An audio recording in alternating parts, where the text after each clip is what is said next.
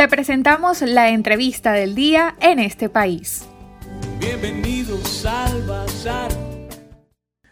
Me complace hoy contar con la participación de Eduardo Trujillo. Él es abogado, director del Centro de Derechos Humanos de la Universidad Católica Andrés Bello. Y con él queremos conversar en relación a la reciente publicación del informe El drama de los retornados, de la revictimización a la criminalización, en el cual se aborda lo que está ocurriendo con los venezolanos, con los compatriotas que están tratando de ingresar al país, que es también su país, en medio de esta pandemia, y también luego de las lamentables descalificaciones que han recibido de parte de las autoridades venezolanas. Así que cuéntanos, por favor, Eduardo, ¿cuáles son los aspectos más relevantes de este informe? Hola Alexei, ¿qué tal? Muchísimas gracias por invitarme de nuevo a tu programa eh, y además por hacer referencia a este informe sobre retornados que publicamos la semana pasada en nuestras redes sociales y en nuestra página web. Allí se expone de manera muy breve y muy sucinta eh, el drama que están sufriendo los, uh, migrantes forzados venezolanos retornados eh, y cómo los está recibiendo el Estado venezolano y la contraposición entre la oferta de recibirlo con los brazos abiertos a la realidad. La realidad de, de los puestos de asistencia llamados PASI, en donde tienen que hacer las cuarentenas obligatorias todos aquellos que están ingresando eh, a territorio nacional eh, es una realidad negativa. Hemos recibido montones de denuncias en cuanto a las malas condiciones de los lugares, en cuanto a la, paupérrima alimentación que están recibiendo en muchas oportunidades estas personas y las vulnerabilidades que se acrecientan eh, en cuanto al disfrute del derecho a la salud o incluso también limitaciones al derecho a la libertad personal. Puntualmente, este informe que nosotros hemos eh, preparado se refiere el tratamiento que se le está dando a todas aquellas personas que han estado ingresando por los pasos eh, no permisados, pasos ilegales, eh, pasos en donde no hay un registro por parte de extranjería.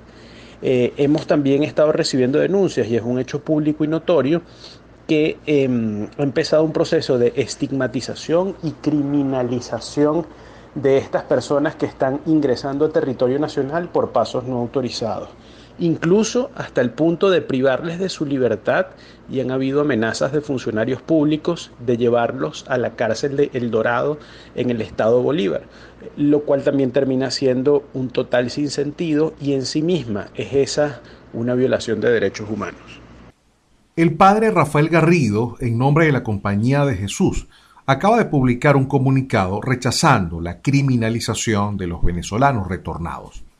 ¿Cuál consideras, Eduardo, es la perspectiva de lo que pudiera suceder si persiste esta política de estigmatización, esta política de señalamiento, discriminación y bloqueo Ah, del acceso de estos venezolanos que no tienen cómo subsistir en Colombia y otros países e intentan ingresar a Venezuela a reunirse con sus familiares.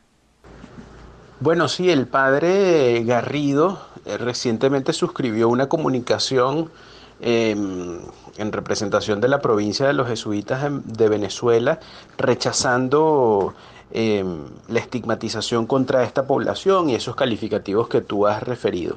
Lamentablemente si continúa esa política y se termina convirtiendo en, una política estatal sin retroceso, bueno, yo auguro un, un futuro muy negativo para todas esas personas que están en vulnerabilidad en la frontera colombo-venezolana o en la frontera Brasil con Venezuela y que ante la imposibilidad de ingresar al territorio por vías normales, intenten hacerlo por alguna vía alterna.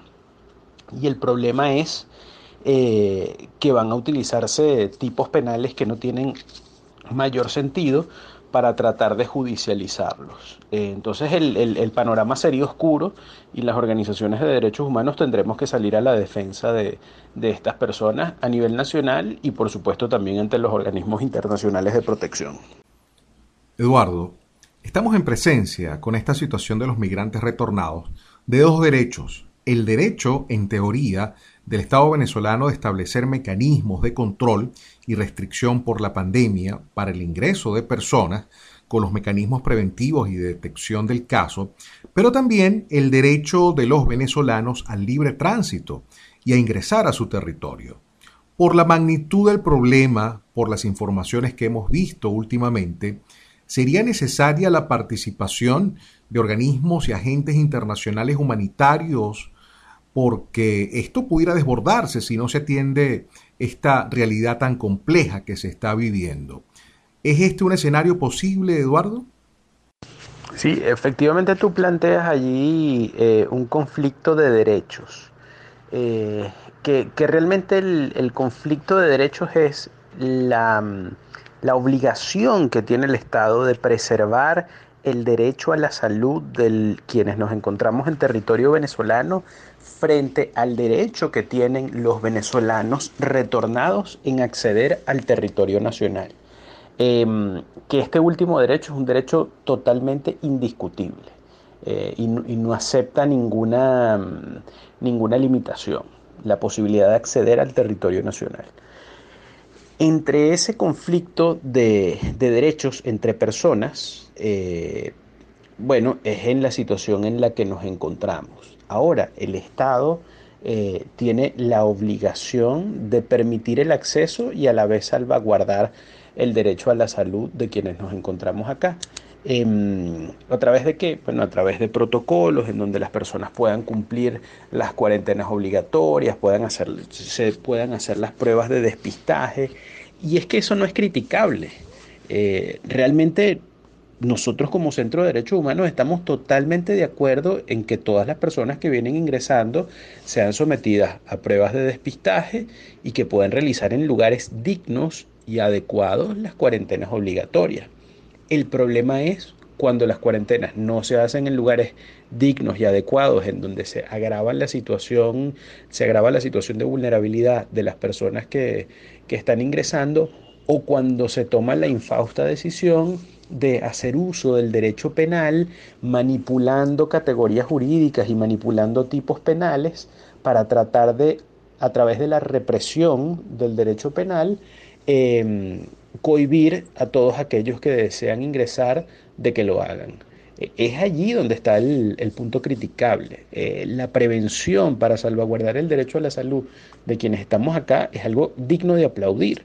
Eh, lo que pasa es que la prevención no puede ser hecha a través de cualquier medio o a toda costa. Tiene que ser hecha en favor de las personas. Entonces, el uso del derecho penal de una manera discriminatoria, estigmatizante y las declaraciones de voceros públicos en ese mismo sentido discriminatorio y estigmatizante es algo que nosotros deploramos, es algo que nosotros eh, rechazamos y lo hacemos porque no es consono con eh, un Estado de Derecho, un Estado constitucional de Derecho, ni es consono con las obligaciones internacionales que ha asumido la República. ¿Tiene previsto el Consejo de Derechos Humanos de la UCAB, Eduardo, continuar recopilando información y analizando esta realidad? Debemos esperar en los próximos meses una actualización de este informe que acaban ustedes de presentar. Sí, nosotros vamos a seguir trabajando en este tema e incluso hacemos un llamado para que cualquier persona eh, que esté siendo criminalizada, que esté siendo judicializada o que su familiar esté siendo eh, sometido a alguna investigación o procedimiento penal por haber ingresado em, por algún paso no regulado, se puede comunicar con nosotros eh, a través de nuestras redes sociales, arroba CDHUCAP, en Instagram, en Twitter y en Facebook. Em, para, para conocer del caso y, poder tratar de seguir levantando estadísticas y si es necesario eh, ayudar en la defensa del caso. Bien, escucharon ustedes la opinión de Eduardo Trujillo, él es abogado y director del Centro de Derechos Humanos de la Universidad Católica Andrés Bello, quien nos daba detalles del informe que esta organización acaba de publicar, en el cual se aborda el drama que están viviendo los venezolanos que intentan eh, ingresar a Venezuela. Para conocer más del programa En este país, visita nuestras cuentas en redes sociales, en Twitter e Instagram como arroba en este país radio, en Facebook en este país programa radiofónico y en la página web en este país.info.